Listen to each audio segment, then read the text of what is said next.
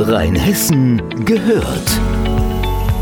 Der Podcast aus und über das größte Weinbaugebiet Deutschlands.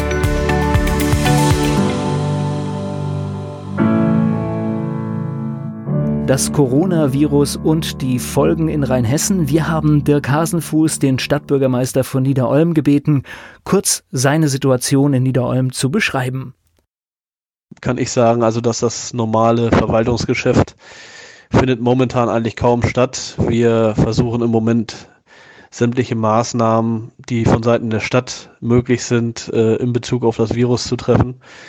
Und das heißt, äh, das Rathaus ist auch für den öffentlichen Besucherverkehr im Moment gesperrt. Termine, die gibt's nur nach vorheriger Anmeldung und auch nur solche, die unaufschiebbar sind. Die Büros Großraumbüros oder, oder Zweierbüros äh, wurden in Einzelbüros umgewandelt.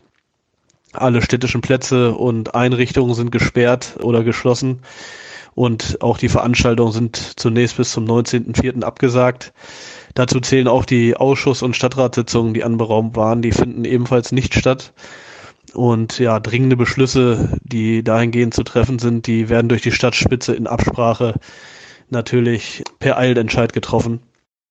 Auch hier haben natürlich die Kitas geschlossen und es werden momentan Notgruppen eingerichtet.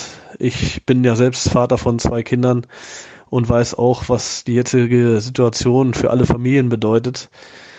Ähm, dennoch kann ich nur dazu aufrufen, ja, dass man weitestgehend zu Hause bleibt, den Kontakt zu Familie und Freunden auf ein Minimum beschränkt oder äh, die sind zunächst wirklich auf Telefonate beschränkt.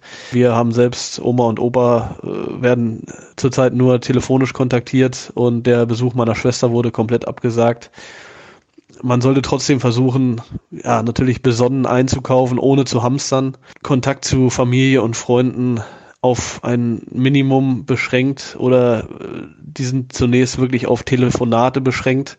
Wir haben selbst Oma und Opa äh, werden zurzeit nur telefonisch kontaktiert und der Besuch meiner Schwester wurde komplett abgesagt. Man sollte trotzdem versuchen, ja, natürlich besonnen einzukaufen, ohne zu hamstern.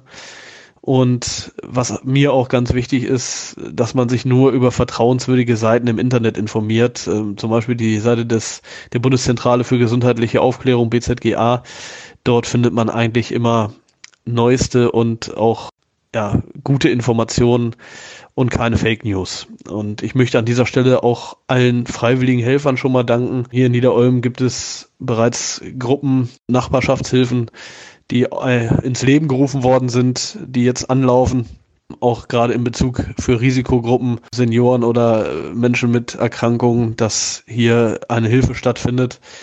Das ist eine ganz tolle Sache und das zeigt wieder diese Notsituation, was ein jeder teilweise auch ist, für andere aufzuopfern oder zu leisten. Und ähm, das ist eine ganz, ganz tolle Sache.